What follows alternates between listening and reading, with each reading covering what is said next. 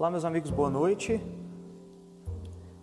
Hoje é o dia 15 de julho de 2020, são 8 horas da noite. Estamos ao vivo pelo Facebook e Instagram do Centro Espírita Vinhas do Senhor, aqui em Pouso Alegre. E nos reunimos hoje para falarmos um pouco sobre o tema A Felicidade não é deste mundo, que está inserido dentro do Evangelho segundo o Espiritismo, no capítulo 5, e mais apropriadamente falando, é uma instrução dos Espíritos. A gente vai comentar algumas nuances sobre esse tema.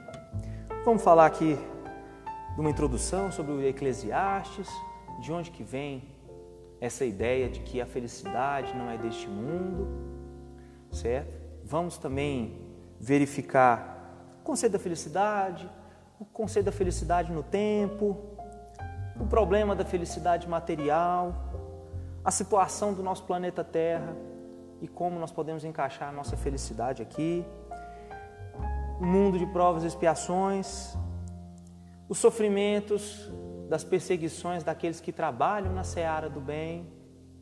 E aí nós vamos falar um pouquinho também sobre como nos preservarmos dos males do dia a dia, das infelicidades diárias, para que a gente saiba também se encasular, digo, diante o mal. A gente não, são, não é nenhuma fórmula, obviamente, mas é um breve, um breve guia que os próprios espíritos nos instruem por meio das suas, é, dos seus ensinamentos elevados e que nós podemos utilizar no dia a dia.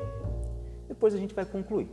A gente iniciar o nosso trabalho, a gente faz uma prece inicial. Para você que está em casa, se quiser colocar a sua água aí à frente da mesa, onde você estiver, a gente pode depois aí os espíritos vão, nós, após a gente fazer a prece, os espíritos vão se encarregar de fluidificar a água com o remédio necessário e com as energias necessárias para a sua recomposição, certo? Vamos iniciar então elevando o nosso pensamento. Amado Mestre Jesus, estamos reunidos em Teu nome nesta casa, Senhor, para estudar o tema da felicidade, neste mundo de provas e expiações. Solicitamos o teu concurso amigo para que possa nos esclarecer a mente diante dos ensinamentos da Boa Nova e dos Espíritos bondosos que estão ao seu comando. Confiando no teu amparo, amistoso, hoje e sempre, pedimos a permissão para iniciar a palestra desta noite. Que assim seja. Bem, quem aqui é feliz? Primeira coisa que nós temos que nos perguntar: o que é essa felicidade? Se a felicidade não é desse mundo, então como é que eu posso usufruir dela? Certo? Possível desfrutar dessa felicidade agora? Alguém aqui pode dizer-se totalmente feliz em todos os sentidos, materiais, espirituais, emocionais, psicológicos? A resposta a gente vai dar enquanto a gente vai falando aqui. Como que eu posso me preservar do veneno que procede das lutas diárias? Como é que eu posso me preservar do dia a dia para eu ser um pouco mais feliz, ter um pouco mais de bem-estar?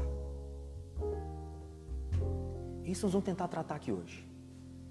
E esse tema a felicidade não é deste mundo, ela é retirada especificamente de dentro do Eclesiastes, lá no Velho Testamento. Só para a gente poder contextualizar um pouquinho. O que é o Eclesiastes? Ele é um livro escrito pelo, por alguns estudiosos, assim afirmado por alguns estudiosos, escrito pelo rei Salomão, em torno aí de 450 a 180 a.C. E o Eclesiastes, quando a gente pega para folhear ele, eu diria que ele é um livro até autobiográfico e autocrítico. Porque nele, o narrador que se diz rei em Jerusalém e descendente de Davi, faz uma série de relatos sobre o seu, o seu dia a dia, sobre os alcances materiais que ele teve. E a partir disso, ele passa a entender que, mesmo com toda a posse material, ele não era feliz. É nisso que reside o relato de Salomão, que está lá em Eclesiastes. Quem, quiser, quem tiver interesse, Eclesiastes capítulo 2, lá pelos versículos aí, 11, 14, vocês vão achar essa parte aí. O que, que ele fala lá? Fiz para mim obras magníficas, edifiquei para mim casas, plantei vinhas, fiz hortas e jardins, plantei neles árvores de toda espécie, amontoei para mim a prata e o ouro e as joias de reis e províncias. E ele vai fazendo essa descrição de alcances materiais. E vai alcançando uma série de coisas. Inclusive, tem uma hora que ele fala que tive escravos e esses escravos tiveram filhos, também meus escravos também. E tudo era meu. Só que ele vai versando e vai deixando uma conclusão. Quando você vai lendo o Eclesiastes, você vai ter essa conclusão de que os prazeres e as riquezas que ele tinha não estabelecem um caractere de felicidade para ele. É nisso que reside a conclusão após essa leitura do Eclesiastes. Onde mais aparece essa questão de que este mundo não é um mundo de felicidades, não é um mundo de gozos? Onde mais aparece isso? Lá em Mateus. Lembrando que Mateus e Marcos escreviam para um povo que já tinha o conhecimento do Olan Rabá, do mundo vindouro, de um mundo pós-morte, ou seja, da imortalidade da alma. Ok? Mateus fala assim: Jesus nos dizendo, disse assim: Alegrai-vos e regozijai-vos, porque será grande a vossa recompensa no céu. Jesus está fazendo uma promessa também. Estão tá tá entendendo a interligação entre que a felicidade não é, esse, não é desse mundo aqui? Vamos um pouquinho mais longe. Quando Jesus está com Pilatos, o que, que ele fala para Pilatos? Meu reino não é desse mundo. Ele está fazendo uma referência a um reino espiritual, a um reino em que se eu, se eu executar todas as determinações e os ensinamentos dele, lá eu vou ser feliz. Não é isso que ele, que ele promete? Bom, então, feito esse introito, essa introdução, nós podemos partir então para alguns conceitos de felicidade. Como é que a felicidade vem evoluindo? Como é que o conceito de felicidade vem evoluindo dentro de um esforço histórico da humanidade? Primeiro, o que é felicidade? Né? No sentido amplo, felicidade é a ausência do mal. Um estado de satisfação próprio de uma situação do mundo. Então, como é que os, os antigos filósofos, por exemplo, entendiam isso? Sócrates ele falava o seguinte: para você alcançar a felicidade, você tem que conhecer a si mesmo. É a melhor definição. Platão seu discípulo direto, dizia assim: a felicidade reside em cumprimento de deveres. Já mudou. No Velho Testamento, se a gente fizer uma leitura geral do Velho Testamento, nós vemos que a felicidade normalmente reside em um engajamento do ser humano, do homem, com a religiosidade, qualquer que seja ela. Esse é o conceito de felicidade, está lá quando a gente lê de forma genérica.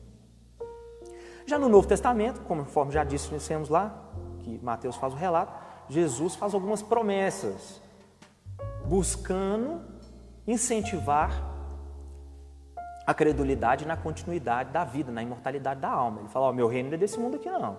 Vocês podem ficar felizes, porque se vocês chegarem lá cumprindo tudo que eu, tudo que eu estou ensinando, vocês vão ser felizes. A gente avança no tempo. Santo Agostinho. Felicidade é um fim da sabedoria. É a posse do absoluto, é o entendimento de Deus. Depois dele, São Tomás de Aquino, lá em 1274, uma suma teológica, disse assim: beatitude, felicidade é você se dedicar a um bem perfeito da natureza intelectual, entender a Deus também, meio parecido. Kant, em 1800, já diz o seguinte: a felicidade faz parte do bem supremo, que é uma síntese de virtude. O que, que a gente está entendendo com isso aqui? O conceito de felicidade do ser humano, ele vai mudando. Eu diria que o conceito de felicidade nosso, ele é uma regra matemática que estabelece entre expectativas certo? Versus frustrações. Eu espero alguma coisa, que alguma coisa aconteça. Se essa coisa acontece, de acordo com a minha vontade, eu fico feliz. Se não, eu fico indignado. Mas será mesmo que isso é um conceito de felicidade? E aí a gente evolui um pouco mais. A gente vai chegando, chegamos aqui à idade moderna, ao nosso momento. O que é felicidade hoje? O que é felicidade hoje? Posses materiais. Acho que não mudou tanto assim da época dos fariseus, não, ou dos saduceus, como dissemos na última palestra. Hoje as pessoas colocam a sua, o seu esteio, a sua base, em questões puramente materiais.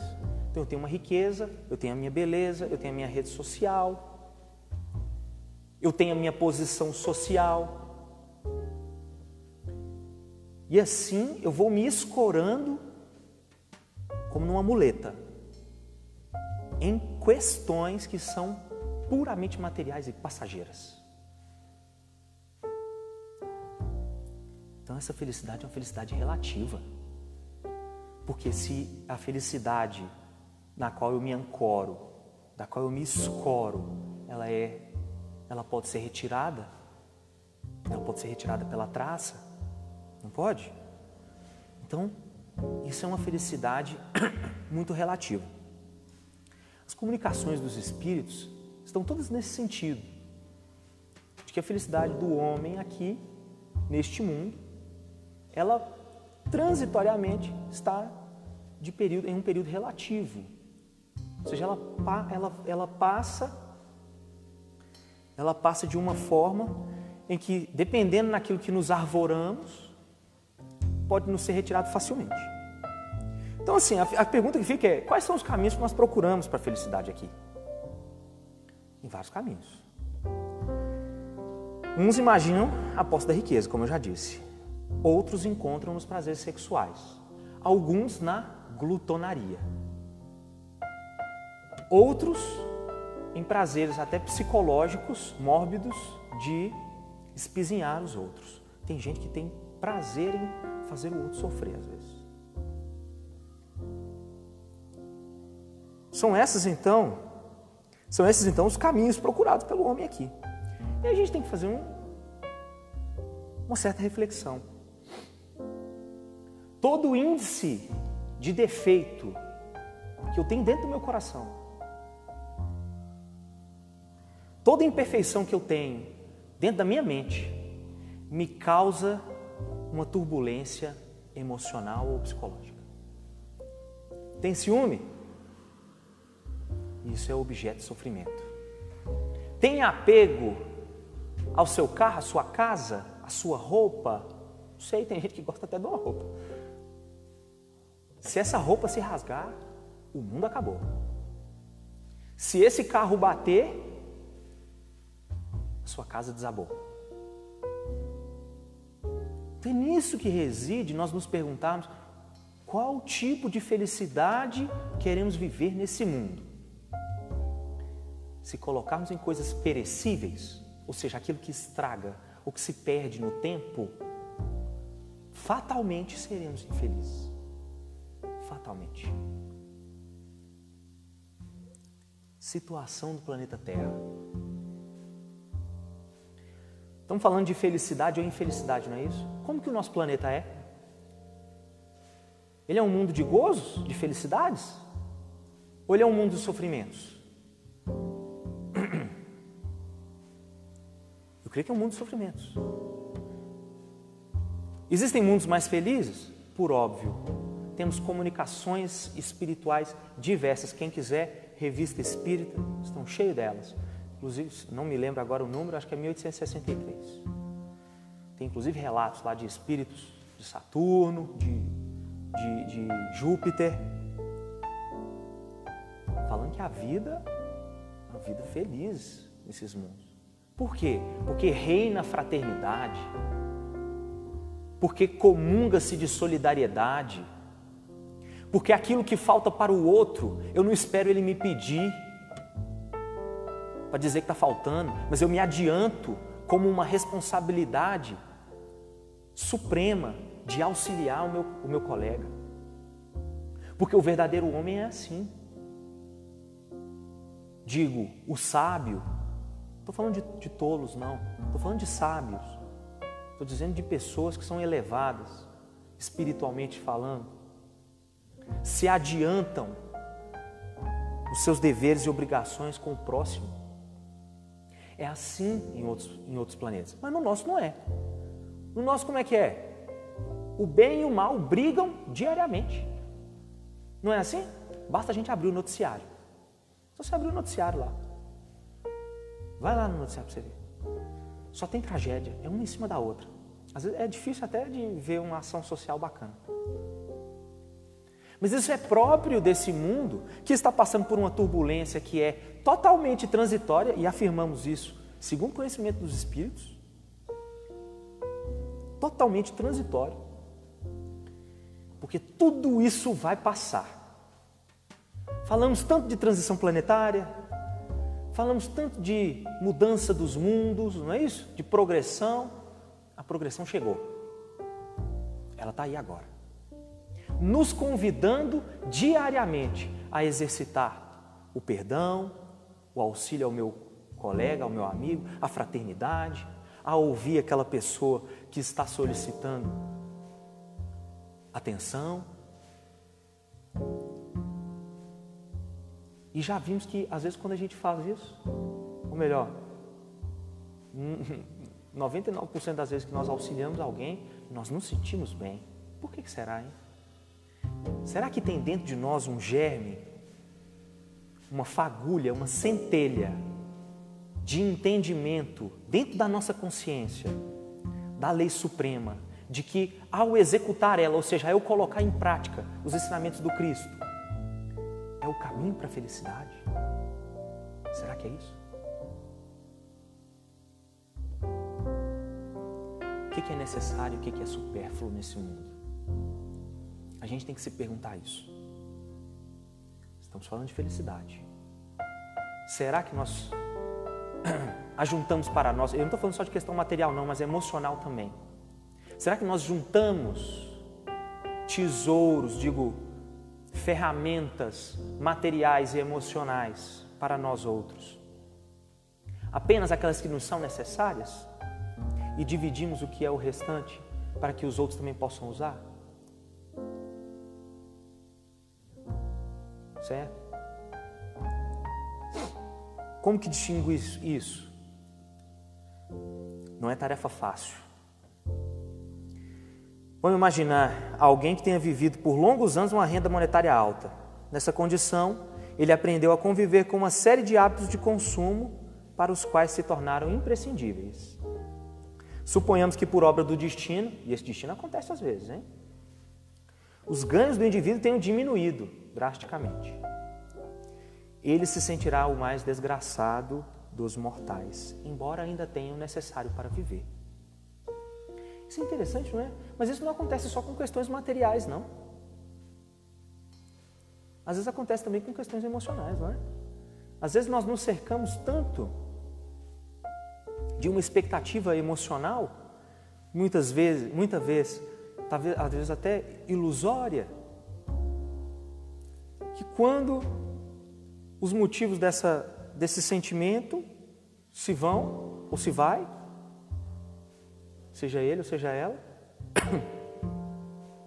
nós nos sentimos a pior pessoa do mundo, né? Não é assim? Então eu quero dizer com isso o seguinte, de que a gente confunde às vezes o que é necessário, qual é a medida das coisas aqui na terra, qual é a medida dos nossos relacionamentos, qual é a medida das nossas posses materiais e que dá sustentação, que dá base para uma vida saudável. Às vezes a gente perde a noção disso. E isso faz com que nós soframos. Faz com que soframos e muito. Quando a gente se coloca, se arvora em questões passageiras ou que não tem muita importância dentro da consecução dos objetivos do universo, e aí vão me perguntar assim: que objetivo é esse? Existe uma regência do universo por meio do amor, da solidariedade, da fraternidade. O objetivo que Deus colocou para nós é a felicidade. Mas para isso nós precisamos de ter méritos para isso. Nos burilar, nos observar, nos auto-examinar emocionalmente, psicologicamente, para que nos conhecendo possamos retirar de nós os defeitos que nos causam as infelicidades. E aí nós chegamos a um outro ponto falando sobre a felicidade não é desse mundo. Nós sofremos perseguições e sarcasmos quando estamos no caminho do bem. É muito comum. Basta que eu queira me modificar. Basta que o meu colega queira se colocar a serviço do bem. Parece que todas as atribulações surgem, não é assim? Você, poxa vida, mas logo agora que eu estava querendo perseverar na trajetória do Evangelho, dar uma velocidade superior na minha evolução, me colocar à disposição. Estou falando só do centro espírita, não, porque estamos falando também para cristãos em geral que aqui nos assistem. Mas às vezes eu quero colocar em uma velocidade maior as atividades minhas para com o bem, compromissado com a fraternidade dos meus colegas, e parece que surgem um milhão de, de atribulações, de problemas, que me impedem, ou às vezes que me tolhem a ação dentro do bem. Isso é muito comum. Por quê? Eu acho que a gente deve lembrar, para poder responder essa pergunta? Por que quem trabalha no bem sofre as tribulações do mal? A gente tem que lembrar de Paulo de Tarso. Como é que é a história de Paulo de Tarso? Paulo, juiz do Sinédrio, era um homem novo.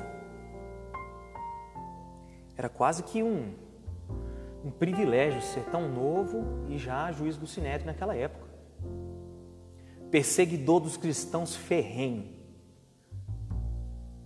Persegue, mata Estevão, manda matar, né? Quer dizer, apedrejado.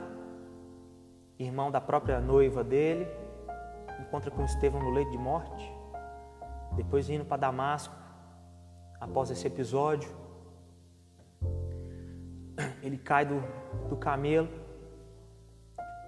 parece Jesus para ele que encontro, hein?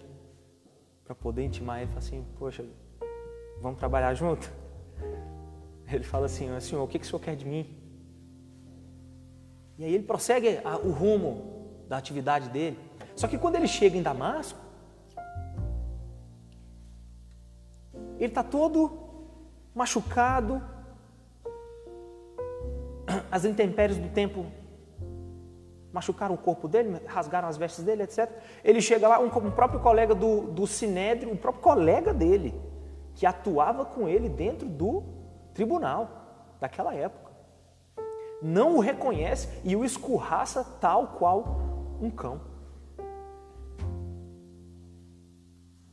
E a partir disso, ele segue, para quem quiser mais detalhes sobre Atos dos Apóstolos e especificamente a vida de Paulo, Paulo Estevão. Grande obra do Emmanuel, é a maior descrição técnica, eu diria, de narrativa dos Atos dos Apóstolos. Quem quiser ler, fica aí, um grandiosíssimo convite. Ele sofre em tudo quanto é lugar que ele chega. No final, agrilhoado em Roma, sofre a pena final, salvo engano, acho que é decapitado, não me lembro agora. Então, meus amigos, o que nós podemos tirar disso? O que nós podemos tirar disso? Que a felicidade é um termo relativo nesse mundo. Por quê? Porque ele é um mundo de atribulações. Porque nós colocamos o nosso, a nossa base, o nosso esteio em questões passageiras. Porque nós não sabemos observar as circunstâncias que estão à nossa volta para que com um olhar mais acurado eu possa ser mais prudente, seria a palavra. Prudência.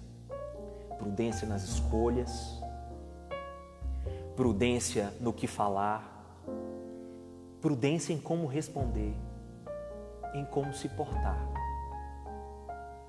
É tudo lícito, mas tem algumas coisas que elas não cabem.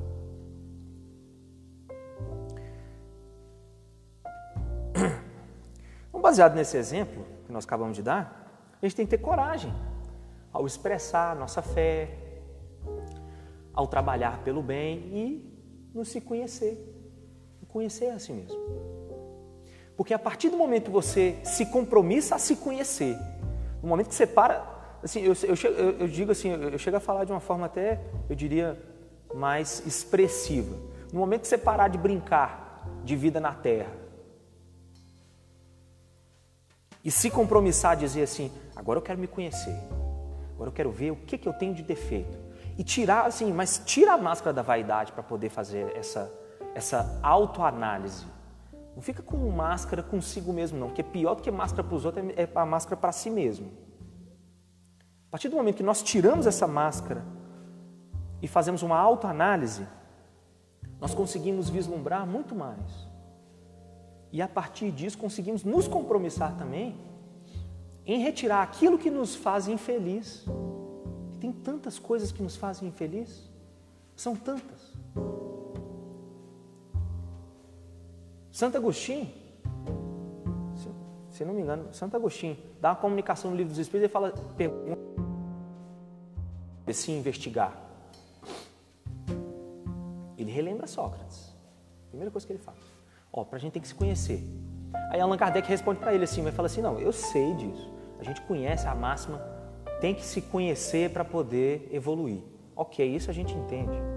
Mas como que eu faço isso? Ele falou assim, ó, todo dia de noite eu chegava e me perguntava, será que eu faltei com, com a fraternidade com alguém? Será que eu poderia ter feito algo mais para poder ajudar aquela pessoa? Será que eu fiz todo o dever que me competia dentro do local em que eu estou inserido? Isso nós temos que nos perguntar para que a gente possa ser um pouco mais feliz nesse mundo. Bom, e tem algumas fórmulas para a gente ficar mais otimista.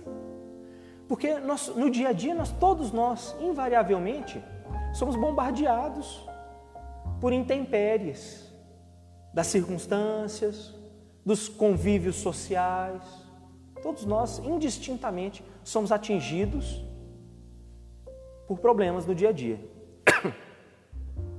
Como então eu posso ficar mais otimista? Existem três coisas muito boas: silêncio, sorriso e distância. Silêncio, porque diante das faltas dos outros, não me cabe apontar o defeito do outro. Porque segundo o que o próprio Emmanuel fala, estou fazendo uma transliteração, tá? Não estou citando ele, digo expressivamente, não, expressamente é melhor. Muitas vezes quando nós criticamos o outro, nós podemos nos ver lá na frente, na caminhada, naquele mesmo local. Então, o silêncio diante das intempéries da vida ele é importante para que nós possamos exercer, dar um exercício de caridade mínima de relacionamento. Sorriso. Por quê? Porque quando você passa a colocar o seu pensamento de uma forma expressiva para o alto, de uma forma superior, encarar a vida. O sorriso ele é um, ele é um símbolo, não é? Um símbolo de enfrentar as situações com positividade. Então, com, essas ferramentas, com essa ferramenta, você passa a se posicionar melhor. Porque lembremos o que nós sempre temos falado aqui na nossa, nas nossas palestras: o ser humano, o espírito que está aqui encarnado nesse corpo, ele emana a partir dos seus pensamentos um tanto de vontade que ele cria uma atmosfera própria dele. Ele cria uma atmosfera, nós todos temos uma atmosfera. Uma atmosfera de quê? Aí depende. Depende da sua inclinação. Atmosfera de quê? De raiva? De vingança? De, de ostentação? De infelicidade? De depressão? De insatisfação? Depende de você. Porque essa atmosfera, lembrando o seguinte, também palavras de Emmanuel, nós nos alimentamos mutuamente dos sentimentos uns dos outros. Então, quando eu me relaciono com alguém, essa pessoa normalmente ela tem os mesmos sentimentos que os meus, pelo menos parecidos, similares. Daí nós podemos tirar um índice de felicidade, não podemos? Se eu estou uma pessoa extremamente infeliz, extremamente insatisfeita com os acontecimentos da vida, o que, é que vai acontecer? Circunstâncias vão se aproximando de mim, pessoas vão se aconchegando próximo de mim naquela mesma vibração. Vigiai e orai. Lembrando aí? Vigiai e orai. Então, essa modificação da atmosfera própria nossa é parte do índice de felicidade relativo que nós podemos alcançar aqui. Estamos falando de questão prática, tá? Por último, distância. Por que distância? Falei de silêncio, sorriso, que é na verdade um símbolo, distância. É um símbolo também. Por quê? Tem jeito de distância. Às vezes a gente tem problema com pessoa da nossa própria família. A gente tem jeito de distanciar. tem jeito de distanciar? Não tem. família é para sempre. Digo assim, para sempre não, né? Pelo menos nessa vida. tem jeito de distanciar? Não. Mas a distância significa respeitar os sentimentos do outro, que nem sempre está no mesmo nível de entendimento que o meu. Às vezes eu estou sob uma ótica da vida e o meu companheiro, da minha família, sangue do meu sangue, está em outro. Gente, eu não estou falando que isso é fácil. Isso é muito difícil. Por isso que Jesus fala que a porta é estreita. Ela é estreita mesmo. Ela é muito estreita. A gente pode fazer um exercício de desintoxicação, só para a gente finalizar agora. Eu já estou dentro do meu tempo já. Vamos fazer só um exercício de desintoxicação. Já perceberam? Vamos fazer só um exercício de internet. Meus amigos que estão aí nos assistindo, já perceberam que todas as vezes que nós passamos a procurar alguma coisa na internet, a internet nos dá mais daquilo que nós procuramos? Então, se eu procuro, por exemplo, é, viagens, é natural que apareçam o quê? Toda hora ali aparece uma viagem para mim. Ah, vai para tal lugar, pacote de tal lugar. Mas se você olha questões que às vezes são perniciosas, que não são muito salutares, vamos colocar assim, muito salutares a um pensamento elevado, isso pode dar um problema. Sabe por quê? A internet ela só fez copiar uma coisa que o universo já faz desde que ele é o universo. O universo é, a internet é igual ao universo. Tudo que você dá para o universo, ele te dá de volta. Se você rege, se você rege a sua atividade diária com amor, é natural que o, o universo te dê mais amor também. Ah, mas ele me dá percalços também, me dá infelicidade. São provas para poder testar a sua rigidez, a sua fortaleza. Certo?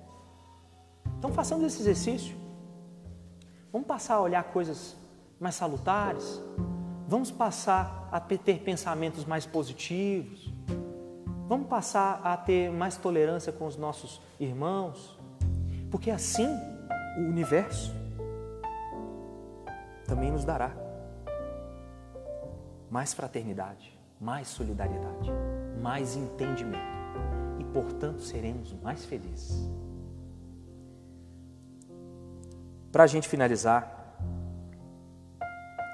eu queria só resumir aqui dizendo o seguinte: a máxima do Eclesiastes, a felicidade não é deste mundo, pode ser entendida de duas maneiras.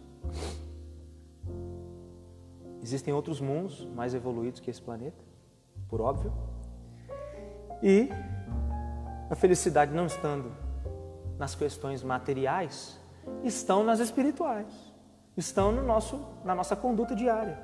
Portanto, então, vigiemos a nossa conduta, saibamos entender, primeiramente, a nós mesmos e aos nossos colegas, para que nós tenhamos uma vida mais feliz. Que Jesus nos abençoe. Vamos finalizar o nosso encontro aqui hoje. Passou cinco minutos do que eu havia planejado, me perdoem. Vamos fazer a prece final. Quem ainda não, estiver, não tiver colocado a água aí para ser fluidificada, pode colocar, ainda dá tempo. E encerramos aqui esta noite. Vamos elevar o nosso pensamento.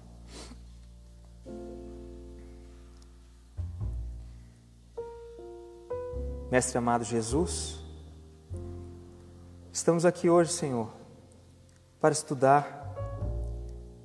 A felicidade não é deste mundo. E gostaríamos de agradecer o amparo, o amparo espiritual que nos deste, por meio desta equipe espiritual que aqui se encontra entre nós. E gostaríamos de pedir também que o Senhor fluidifique as águas dos nossos amigos que estão em casa, que o Senhor também envie equipes espirituais para poder auxiliar todos aqueles que estão em alguma enfermidade, necessitando de algum auxílio nesse momento tão grave por que passamos. Confiando no teu amparo superior e na tua bondade, pedimos permissão para encerrar. E assim seja.